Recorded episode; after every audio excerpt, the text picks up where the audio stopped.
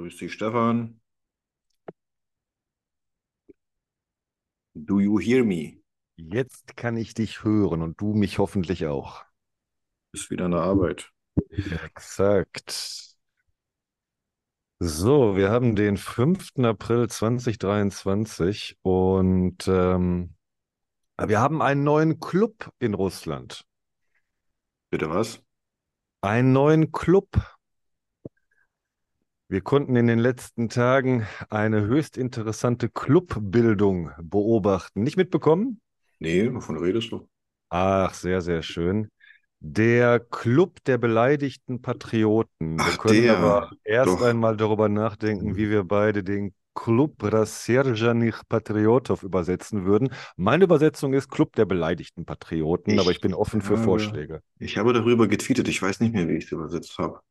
Ich Vielleicht glaube, auch. der verärgerten Patrioten. Oh, das ist süß auch, ja. Oder Club der angepissten Patrioten auch. Da haben wir die PP-Alliteration mit soll drin. Soll ich das kurz prüfen?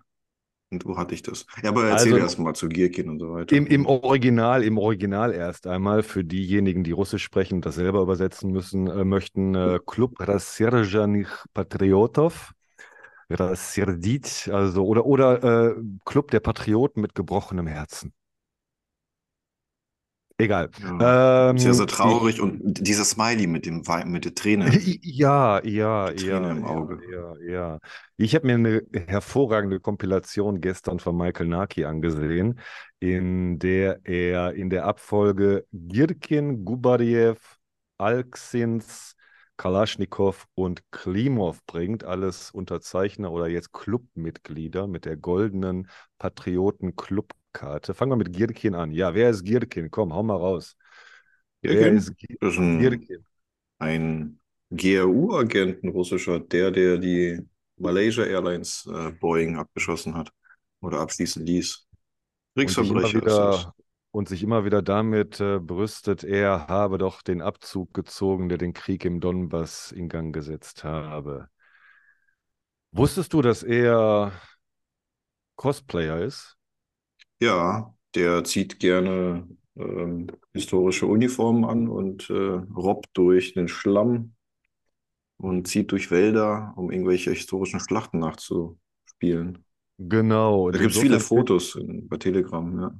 Insofern finde ich ihn wirklich ähm, ausgezeichnet, äh, geeignet äh, für ne, diese ganze 2014, 2020 ähm, Donbass-Geschichte. Ja, Girkin. Mittlerweile ähm, ist er ja keine große Nummer mehr. Er spielt äh, auf dem Schlachtfeld null Rolle, aber er hat einen neuen Spitznamen bekommen, Mythik. Ja. Der Nöler. Der Nöler, weil er nur. er am Nölen- Heulsuse passt auch gut. Ja, aber er ist ja nur, äh, er er ist ja nur am Nölen die ganze Zeit und am Rumheulen, dass alles so schlecht läuft.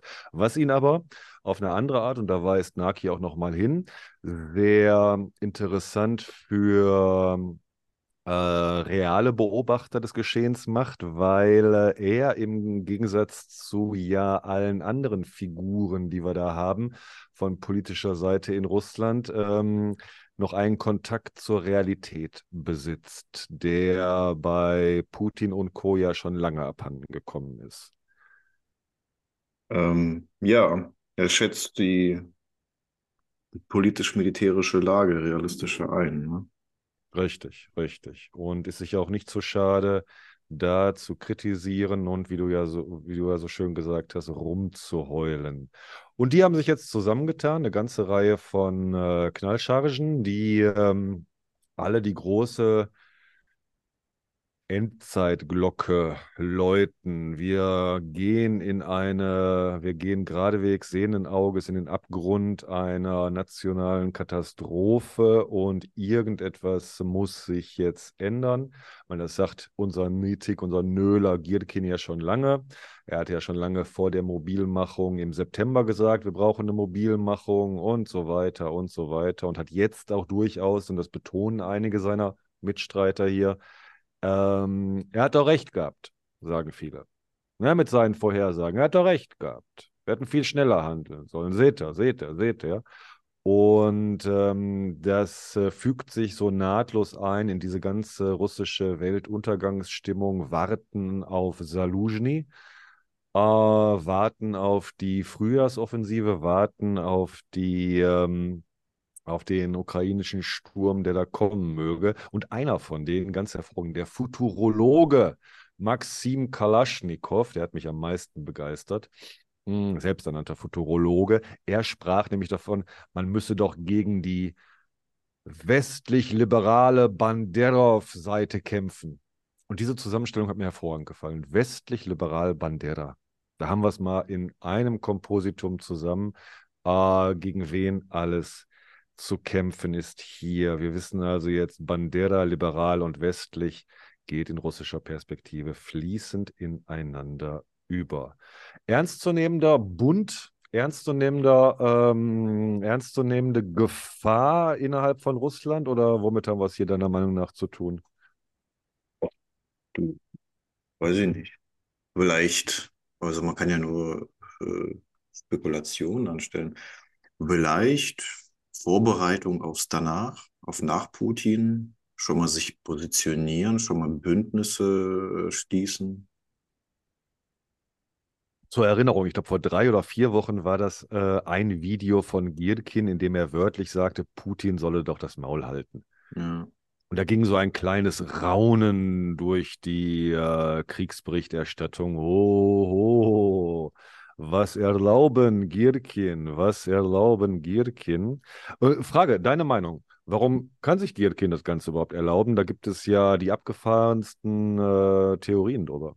Ja, also ich bin wohl der Anhänger der Theorie, dass er einfach eine Klitsche hat. Er wird geschützt. Irgendein Geheimdienst, ob es jetzt GRU ist oder FSB, ähm, wird ihn schützen. Irgend, irgendjemand ist er nützlich. Mhm. Ähm, er ist Mhm. kein Regimefeind. Der, das, äh, er, er, es ist auch nicht so, dass es in Russland irgendjemand gäbe, den Putin nicht beseitigen lassen könnte, weil man dann irgendwas befürchten würde. Also irgendwie ein Aufstand von irgendeiner Gruppe daran glaube ich nicht. Jemand braucht ihn einfach noch.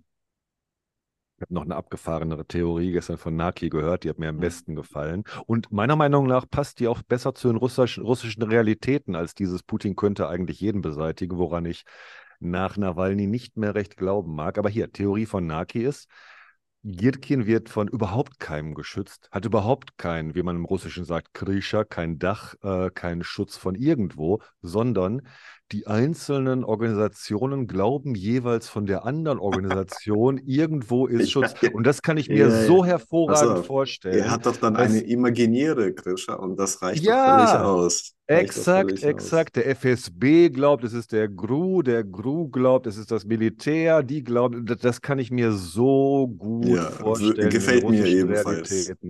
Gefällt mir Und ebenfalls. Bin ich begeistert, ja. Finde Ja, letzten Endes steht er eigentlich für sich selber. Ist aber auch insofern, äh, würde ich mal sagen, auf ihn passt dieser Begriff der tragischen Figur irgendwie sehr gut, also Tragik in, ihren, in ihrem eigentlichen Sinne. Und dieses äh, Nölen und Rumheulen, das wird, glaube ich, noch äh, viel, viel größer werden. Denn wir haben bei Gierkin ein äh, Problem, welches symptomatisch ist für die militärisch-politische Lage in Russland überhaupt. Girkin ist so etwas wie die reale Opposition in Russland. Denn wenn wir jetzt von Khodorkovsky oder von Nawalny als Opposition reden, dann ist das lediglich Wunschdenken. Ich mag es auch nicht, wenn das Wort Opposition da verwendet wird oder noch schlimmer, oppositionell gestimmte Leute. Das gibt es alles nicht. Es gibt keine Opposition. Das sind von mir aus Exilanten, das sind Flüchtlinge, äh, das sind all die, die aus dem System raus sind, aber eine Opposition spätestens seit you name it, 2014, 2016, eine reale Opposition gibt es ja nicht mehr in Russland oder wir können auch noch weiter zurückgehen, wenn du möchtest. Girkin bildet jetzt gerade so eine Art von äh, ultrapatriotischer oder turbopatriotischer Opposition, ohne es selber zu wollen. Denn am liebsten wäre er ja mit von der Partie in all den Sachen. Am liebsten, äh, ich glaube nicht, dass er freiwillig aus äh, Donetsk weggegangen ist. Und ich glaube, dass er am liebsten eine große Nummer jetzt auch wäre in dieser großen Invasion und sozusagen aufs Abgleis, äh, auf- aufs Ab- Abstellgleis geschoben worden ist und seitdem, vor sich hin, vor sich hin heult. Ja, weißt du, was mir gerade einfällt? Ähm, so wie du das beschreibst, ne? Er würde am liebsten mitmischen. Das ist genau die Kritik, die man bei Twitter immer liest an Nawalny. Nawalny will ja nur ein effektiveres Imperium. Ähm, Mhm. Und, und Mhm. im Grunde Gierkin will das. Der will ein effektiveres Imperium. Da, da passt Insof es. insofern ist Gierkin auch realistischer als Nawalny, dem ja, wie ich finde, zu Recht immer wieder vorgeworfen wird, dass dieses wunderschöne Russland der Zukunft ein äh, fahrlässiger, eine fahrlässige Illusion ist. Von denjenigen, die äh, sagen, und zu denen gehöre ich auch, dass dieses Staatsgebilde an sich nun nach 20 Jahren FSB-Putin in keiner Weise mehr reformierbar ist. Aber er will ja auch nicht ähm, das Staatsgebilde reformieren. Also, Richtig, richtig. Also äh, Gierkin jetzt. nee, Nawalny auch. Ähm, ja, Staatsgebilde ist schwierig. Wahrscheinlich unterscheiden sich da jetzt unsere Meinungen. Ähm, am Ende mit der Regime-Change bleiben dann nur noch die Grenzen von irgendwas. Also wenn jetzt in Iran ähm, 79 äh, Regime, oh, warte, ich krieg einen Anruf. Mensch, der ruft mich immer an, wenn ich gerade äh, nicht kann. Ähm, wenn, wenn irgendwo Regime Change, äh, Change ist, ja, dann baut man neu, komplett neu auf. Was man behält, sind nur noch die Gebäude, die Menschen und die Landesgrenzen. Alles andere wird irgendwie richtig neu aufgebaut. Und äh, man kann Russland schon neu aufbauen. Man muss halt nur mit den Menschen, mit den Grenzen und mit den Gebäuden weiter äh, arbeiten, die man übernehmen, übernimmt. Es gibt keine anderen. Was die Menschen da im Kopf haben, das ist der Ballast. Ähm, und entweder sagt man, auf diesem ganzen Riesenterritorium, auf dem ganzen eurasischen Kontinent, auf der Landmasse, die die Russische Föderation heute einnimmt, kann man nichts, äh, ja, nichts Gesundes äh, mehr pflanzen, politisch gesehen. Ähm, ja, wa- was macht man denn dann? Dann, dann hat man ja nur noch äh, Putin. Weißt du? Oder man sagt, da, da, da ließe sich schon was machen. Und ähm, das tut meiner Meinung nach Nawalny. Ähm, ich glaube nicht, dass er die RF von Putin übernehmen möchte und nur leicht reformieren möchte. Aber ich weiß nicht, dann schweifen wir wieder ab und so und sind gar nicht bei unserem Thema. Müssen wir jetzt nicht ausführen. Nochmal, nochmal zurück zum Thema, zu unseren äh, beleidigten Patrioten. Ich werde das Thema auf jeden Fall weiterverfolgen und würde auch gerne so ein paar Sachen von denen mal äh, Untertitel zur Verfügung stellen, weil ähm, mir das gefällt, über Gierkin, äh, über Gierkin hinauszuschauen. Klar, der ist wichtig, er ist der Kopf, äh, er ist äh, das Aushängeschild, aber dieses Netzwerk, was sich hinter ihm gebildet hat und jetzt weiter bildet, das finde ich sehr interessant. Da es zum einen aus äh, Leuten mit Bezug zur Ukraine besteht und zum anderen äh, mit Leuten mit äh, russischem oder auch Sowjetbezug. Und das interessiert mich. Mal schauen, was in den nächsten Wochen von denen noch kommt, wenn etwas kommt. Sag nochmal die Namen schnell. Kalaschnikow war der eine, Maxim, ja? Und der? Also hier wurden vorgestellt äh, Gubariev Mhm, und äh, Grubnik. den können Die nicht. haben beide ukrainischen Bezug. Dann alter Dinosaurier, Alksins, Alksnis, schon Alksnis, so ein lettischer Nachname, Alksnis, Viktor Alksnis und dann Maxim Kalaschnikow, der Futurologe und noch Maxim Klimov. Mhm. Das sind die ähm, in der Kompilation von Naki. Ja, ja. Cool, finde ich, finde ich richtig gut, dass du das ausgegraben hast. Gefällt mir auch das Mhm. Thema. Ja, da sind wir bei der Sache. Vielleicht noch, aber dann, dann lass uns ruhig noch kurz mal zu dieser Nawalny-Reformkiste kommen, denn äh, da mögen wir gerne auf ähm, äh, verschiedenen Positionen auch bleiben, denn meine Position ist, äh, dass das, äh, dass der Staat in, nicht mehr reformierbar ist. Der wäre es äh, noch Anfang äh, der 2000er gewesen oder er war es Ende der 90er, ne, dieser, dieser, an diesem äh, an diesem äh, großen Wendepunkt äh, 99, 2000, danach jetzt nicht mehr. Und wenn ich auf die ähm, deutsche Geschichte zurückschaue, dann denke ich immer mehr darüber nach, ob nicht letzten Endes die Teilung des Deutschen Reiches eine Grundvoraussetzung war für diesen Neuanfang nach 45. Klar. Dass die. BRD zum Beispiel einen so klaren und ähm, im Grunde genommen unbestrittenen neuen Weg gegangen ist, trotz aller Altnazis, trotz allem Unbehagen an der Bearbeitung der eigenen Vergangenheit, trotz aller deutschen ähm, Behaglichkeit, doch irgendwie äh, im alten Status quo zu verharren. Trotz all den ganzen Sachen hat diese einfache Teilung dazu geführt, dass die BRD zwischen 45, zwischen 49 und äh, 89 diesen neuen Weg gehen konnte. Und so sehe ich das auch in Russland. Das ist, äh, wir sind uns, glaube ich, darüber einig, dass ähm, entscheidend, ein entscheidender Faktor ist äh, die Auflösung der Geheimdienste. Also Ja. wie willst du den FSB brechen? Denn wenn du den FSB nicht brichst, kommt in absehbarer Zeit schon wieder alles das Gleiche. Ja, also für mich ist äh, mit FSB brechen in der gleichen Schublade mit der ganzen Geschichte brechen. Also die Erzählung, die nach 45 kontinuierlich weiterging, von wir sind die Sieger und wir sind die Guten, vor allem dieses wir sind die Guten, weißt du? Ähm, das muss gebrochen werden. Nein, ihr seid nicht die Guten, ihr wart die Schlechten, ihr seid jetzt noch die Schlechten und ihr könnt die Guten werden, wenn ihr mit der Vergangenheit, wo ihr die Schlechten wart, abschließt. Mhm. Ja, so Ja. ein bisschen. Aber ähm, das Gegenargument zu Deutschland ist natürlich Japan. Ne? Das äh, japanische Imperium 45 ähm, wurde jetzt nicht geteilt, irgendwie in Ost und West und äh, hat sich ja dann doch gemacht Also besser, also besser Atombombe. Äh, ja, also nur, also ein Imperium muss nicht äh, zerstückelt werden, um äh, zu einem gesunden Nationalstaat äh, zu werden. Am, am Beispiel Japans. Ja. Wobei die auch einiges an Territorium Haben sie, aber das ne? ähm, Kerngebiet äh, wurde erhalten, weil es halt eine Insel ist. Äh, da, aber Mhm. ist egal.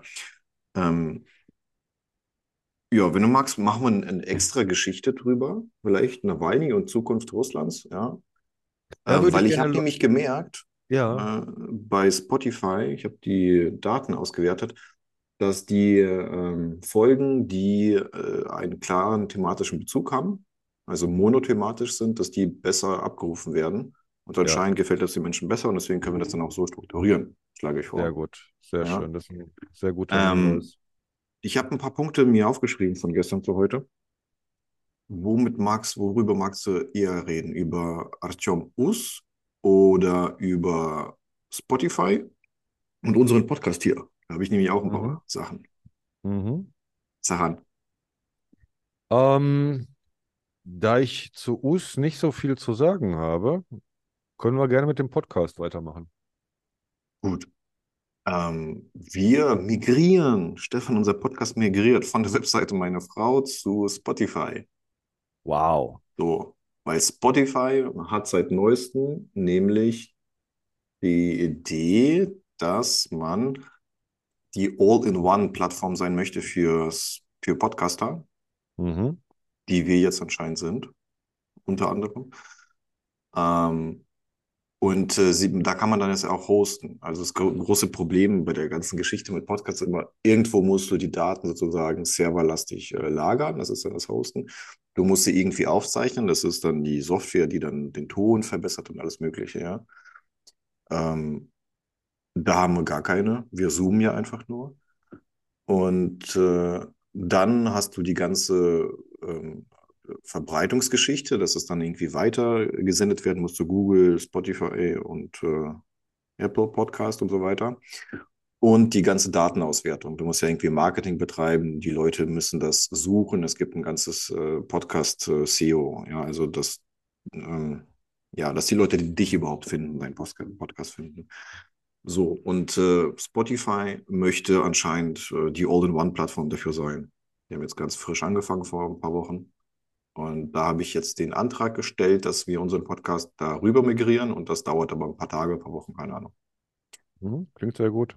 Ja. Klingt sehr gut. Und äh, wenn es gut läuft, können wir in Zukunft einfach über die App auf dem Handy miteinander telefonieren und brauchen Zoom nicht, brauchen nicht am Computer, am, am Desktop arbeiten. Mhm. Das wird die Sache noch ein bisschen vereinfachen. Ja, Und gespannt. dann, und dann können wir, das können wir aber außerhalb hier unserer, ähm, unseres Gesprächs machen, darüber reden, wie wir das überhaupt ein bisschen koordinieren gerade. Da habe ich so einiges an Ideen, aber das können wir entweder über Ostern machen oder kurz nach Ostern. Hm, Dass wir da uns nochmal so zu so einem Koordinationsgespräch zusammensetzen. Gerne, gerne. Denn ähm, habe ja noch einiges. Habe ja hier noch einiges. Ähm, beziehungsweise, was hast du denn noch, bevor ich äh, Ich habe nur noch den Artyom? Us. Ja, dann erzähl du mit dem US doch mal, denn, denn da äh, klär mich mal auf. Ähm, was ist da wichtig zu wissen? Okay, wichtig zu wissen. Ähm, Sohn eines Gouverneurs in USA festgesetzt worden, weil er in äh, Sanktionsumgehungsmechanismen äh, verwickelt war, also strafbare Handlung. Und äh, ist dann aber geflohen aus dem Hausarrest einen Tag, glaube ich, bevor er äh, irgendwie ins Gericht gebracht, gebracht werden sollte oder was. Und selbstverständlich, so offensichtlich äh, hat da der russische Geheimdienst den einfach extrahiert, hat ihn befreit und nach Russland gebracht. Der ist heu- gestern äh, in Russland angekommen. Dann hat er einen Post geschrieben, ich glaube Telegram, dass er jetzt in Russland ist und so eine Art grüne Männchen ihn befreit hätten. Also Männer, äh, die, auf die man sich verlassen kann oder irgendwas hat er geschrieben. Ja, Mhm. ähm, ja warum mich das aufregt? Ähm, weil ich äh, sehr darauf gehofft habe, dass da viel ans Licht kommt, wie die russische Elite ähm, Sanktionen umgeht. Und das ist jetzt alles hinfällig, weißt du? Also äh, Russland betreibt ähm, Hostage Diplomacy, wie heißt das auf Deutsch? Mhm. Äh, Ja, nein, die nimmt halt Geiseln, ja, hier Ja. den, äh, den Journalisten und, und äh, Brittany Griner und so. Und äh, wir fangen Verbrecher, können sie zu Kronzeugen äh, machen oder ja, anders nutzen. Und dann lassen wir sie laufen. Da sind nicht mal irgendwie, also, boah, was ist mit unseren Geheimdiensten los? Das, was, ihr schlimm, keine Ahnung. Ich will, ich will, dass wir uns wehren, dass unsere, dass unsere Institutionen mit Russland kämpfen, Mhm. Mhm. ja. Und das Mhm. sehe ich nicht. Und hier sehe ich ein, mal wieder ein Versagen. Mhm. Ja, da rennst du bei mir offene Türen ein mit dieser Enttäuschung. Großes Thema auch gestern in meinen Gesprächen mit Schülerinnen und Schülern der Russischkurse, die ich leite. Erwähnte ich gestern ja, dass das äh, auf dem Programm steht. Und äh, ja, unisono, unisono ist das Ganze auch mit ähm, der Unterstützung der Ukraine, was in meinen Kursen sicherlich nicht sehr verwunderlich ist. Aber wir haben gestern auch nochmal speziell auf dieses, über dieses Thema geredet, warum viele Leute in Deutschland zum Beispiel ähm, mit so viel ähm, Hader und äh, Missgunst auf die Ukraine schauen. Und es geht meiner Meinung nach immer wieder auch um den Punkt, die Ukraine wehrt sich. Das ist der große Unterschied 2022. Auch wenn du dich fragst, ja, wie konnte es so weit kommen? Warum haben wir da 20 Jahre alles mitgespielt und so etwas? Ähm, die Ukraine wehrt sich. Das ist das erste Mal, dass sich jemand zur Wehr setzt und dass diese Wehrhaftigkeit auch Erfolg hat. Und dieses sich zur Wehr setzen ist in Deutschland relativ unbekannt. Na, sich wirklich zur Wehr zu setzen. Es gibt entweder Hysterie oder Unterordnung. Ne? Also eins von beiden immer. Aber dieses sich zur Wehr setzen, diese vielbeschworene wehrhafte Demokratie, da hakt es an ganz, ganz Oh vielen ja. Stellen. Ne? Also da hakt es in der Bundeswehr, da hakt es mit den Geheimdiensten, da hakt es ja auch mit unserem Auftreten innerhalb der Europäischen Union und an ihren Grenzen. Es hakt und hakt und hakt und hakt und dann lässt du dich doch wieder von Erdogan erpressen und sagst ja, okay, ihr kriegt Geld, wenn ihr keine Flüchtlinge schickt und ansonsten könnt ihr machen, was ihr wollt.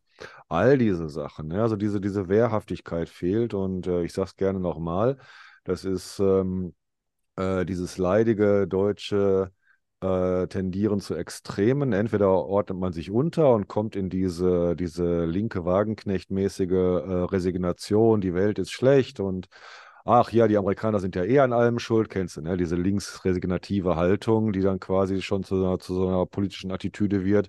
Oder du gehst in diese AfD-mäßige Hysterie rein, äh, dass du quasi schon epileptisch äh, im Bundestag stehst und sagst, ah, Einwanderung, ah, Kriminalität. Ja, so eins von beiden. Und irgendwo so, so eine so eine nüchterne Wehrhaftigkeit, da haben wir jetzt Leute. Ich meine, wir haben, ähm, wir haben Strack Zimmermann, äh, wir haben Hofreiter, wir haben Leute auch in der Wissenschaft wie Davis, wir haben, äh, wir haben Menschen, die das können. Die Sache ist, dass das jetzt auch dauerhaft über einen längeren Zeitraum so weitergeht, denn nur wenn du Sachen über einen längeren Zeitraum aufrechterhältst, können sich auch Gewohnheiten ändern. Deshalb bin ich in Deutschland immer schon sehr, sehr froh darüber, dass jetzt ein ganzes Jahr lang die Aufmerksamkeit auf das Vorbild Ukraine hochgehalten werden konnte, was ich auch nicht als selbstverständlich erachte.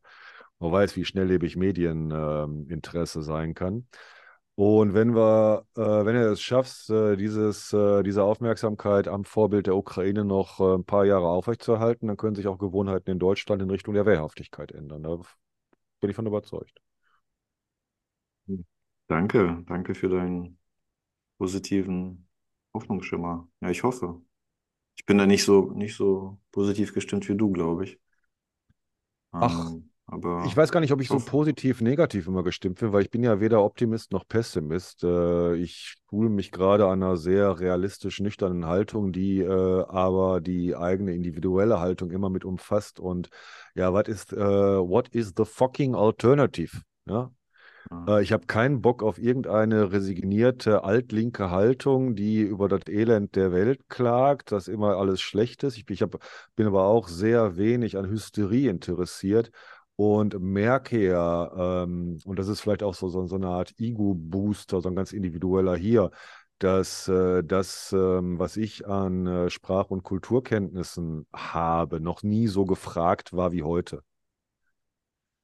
Also durchaus Interesse da und Interesse gilt es zu fördern. Guck mal, das ist wie in meinen Sprachkursen zum Beispiel. Es gibt Leute, die sich dem aussetzen wollen, mit dem Russischlernen jetzt zum Beispiel, die auch alle ganz interessante Gründe haben, diesen sehr düsteren, heute sehr düsteren Weg einzuschlagen. Ja, und die musst du hegen und pflegen. Klar, wenn du, ähm, die kannst du auch in einem Jahr, in einem Jahr ähm, ausbrennen und dann werden die sich dafür nie mehr interessieren. Aber noch einmal gesagt, wir haben sehr, sehr gute Leute und ähm, das muss nur aufrechterhalten äh, werden. Denn grundlegend halte ich die Leute hier in Deutschland für genauso lernfähig wie überall anders auch. Gut. Alles klar. Du musst mal zu so einem Essen mitkommen. Das ist wirklich schön. Weißt du, wenn du so mit 20 Leuten zusammen bist, äh, die sich mit dir zusammen mit Russisch beschäftigen und du äh, keinem erklären musst, äh, warum das jetzt ein russischer Angriffskrieg ist und bla und bla und bla.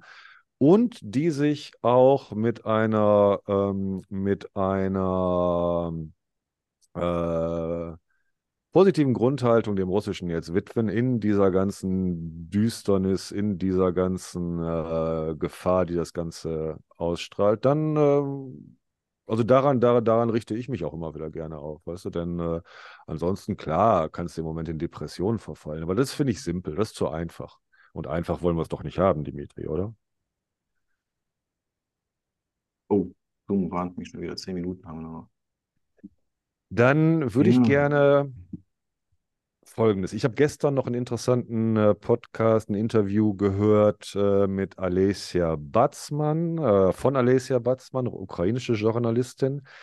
Die hatte im Interview äh, Adelina Akimchenkova. Und äh, ähm, Adelina Akimchenkova, die Dame ist äh, zarte 18 Jahre alt hat letztes Jahr in Mariupol ihr erstes Kind, ihren Sohn, zur Welt gebracht und ähm, berichtete von ihrem Weg aus der Belagerung heute nach Schweden. Und das war eine sehr interessante, also ich äh, würde mich gerne in Zukunft auch mal ein bisschen mehr mit diesen äh, individuellen ähm, Berichten auseinandersetzen, denn äh, überleg mal, die war 17. Ja, die war 17, schwanger und die war nämlich am 3. März in der Geburtsklinik. Mhm. Weißt du, die dann äh, am 8. Ja, März war es, glaube ich, bombardiert wurde. Ne? Die war ja, in der Klinik drin ähm, und hat da irgendwie drei, äh, vier, vier, fünf Tage vorher entbunden und sich dann äh, durch die Filtrationslager ihren Weg nach Schweden gemacht. Hat auch ähnlich wie du ganz viel russische Verwandtschaft über den Vater, die nach, äh, der Vater ist 2016 nach Russland gegangen und berichtet auch von ihren Erfahrungen mit der russischen Verwandtschaft. Das fand ich ganz interessant, weil sie meinte, ähm, äh, also sie ist, sie, sie ist da sehr kühl dem Ganzen gegenüber. Also da kommt jetzt nicht sehr viel Hass rüber. Ich meine, es ist auch die eigene Verwandtschaft. Aber letzten Endes ist sie, ist sie sehr kühl im Sinne von, ja, sie verstehen es einfach nicht. Sie haben kein Verständnis für das, was da passiert. Das kam in allem rüber. Da fand ich ein sehr beeindruckendes Interview mit einer sehr beeindruckenden jungen Frau, die einen unglaublichen Weg hinter sich gebracht hat. Auch eine jetzt, Sache, über die man nachdenken sollte, wie man so etwas in Zukunft mit deutschen Untertiteln oder in welcher Form man es so ein bisschen zugänglich macht, weil ich diese Stimmen sehr wichtig finde, die Stimmen dieser 18-jährigen Adelina. ja, ja. Ja, zwei Sachen. Äh, das ist die Frau von, von Gordon, ne? Das dazu ist die Frau von Dimitri Gordan, genau. Genau. Ich habe übrigens, hier, wo wir in Prag waren letzte Woche, ähm, von diesem Angriff die Fotos äh, gesehen. Die waren im Museum äh, ausgestellt, Pressefotos von, äh, wie heißt der Pressefotograf? Maloli- Maloletka, Maloletka, irgendwie so? Maloletka. Ähm, die sind also im Großformat, ne? Meine Kinder konnten das nicht so richtig verarbeiten. Das war dann so, also, die, die wissen zwar viel durch mich, aber von, von der Schule, von den Freunden werden sie immer zurückgezogen zu, ach, was soll dieser Krieg? Das ist nicht unser Krieg ähm, und, und so Sachen, weißt du? Hm. Ja, Soll schön, ich dir dass eine. Geschichte erzählen? Bitte, ich bitte Mit dem darum. sich wehren habe ich mir aufgeschrieben hier. Ähm, vor zwei Jahren äh, war ich einmal fast so weit, die russische Botschaft in Berlin anzuzünden. Also versucht anzuzünden. Glaubst du mir das? Ich habe es Schade, zum dass Glück wir nicht gemacht. noch nicht kannten. Ich habe das zum Glück nicht gemacht. Aber ich hatte schon Grillanzünder im Auto. Dieses sich wehren, ne? Weißt du, äh, Deutschland hat sich vorbereitet auf die Zukunft nach 45 mit Hitler nicht wiederholen, die Nazis nicht wiederholen. So, das war die oberste Maxime. Und äh, wir haben die, eine neue Verfassung geschrieben und dort ist alles vorgesehen, wie ähm, man ein, so einen Fall, so einen Angriff auf die Demokratie abwehren würde im nächsten Fall. Und das ist aber alles sehr national gedacht. Man konnte sich das nicht vorstellen, dass der Angriff auch von außen sein kann. Und irgendwann, so vor zwei Jahren, so 2021 rum, ähm, sah ich mein, ne, mein demokratisches Deutschland in Gefahr, aber durch einen Angriff von Russland eben, durch diesen hybriden Krieg. Und ich sah nicht, dass sich irgendjemand dagegen wehrt. Weißt du, immer wieder Agenten, die festgenommen wurden, dann einfach nach Russland gelassen wurden. Ähm, der Mord im Tiergarten, die, die ganzen Geschichten, weißt du? Da war ich einmal in Berlin und ich war sehr wütend und ich hatte Grillanzünder dabei und äh, habe mir da so ausgemalt, was passieren würde. Also wie schnell werde ich verhaftet und wie lange muss ich dann ins Gefängnis, äh, wenn ich die da jetzt anzünde, diesen Hort der, der russischen Desinformation und der Geheimdienste in Berlin. Ich kann dieses Gebäude nicht ertragen. Wenn ich da bin, konnte ich noch nie. Die haben ja Hammer und Sichel noch da hängen. Mhm. Wobei konnte ich noch nie, äh, kann man so nicht sagen. Noch eine andere Geschichte. Dimitri Ähm, End versucht mit Grillanzünder die ja, ja, ja. Ja, Botschaft ja ich, ich dachte mir, ich lerne unterwegs, wie man Molotow-Cocktails, ähm, Molotow-Cocktails baut. Ähm, eine andere Geschichte. Zehn Jahre vorher, mein Vater, der war ja in Afghanistan, der war in der Roten Armee, äh, im Afghanistan-Krieg.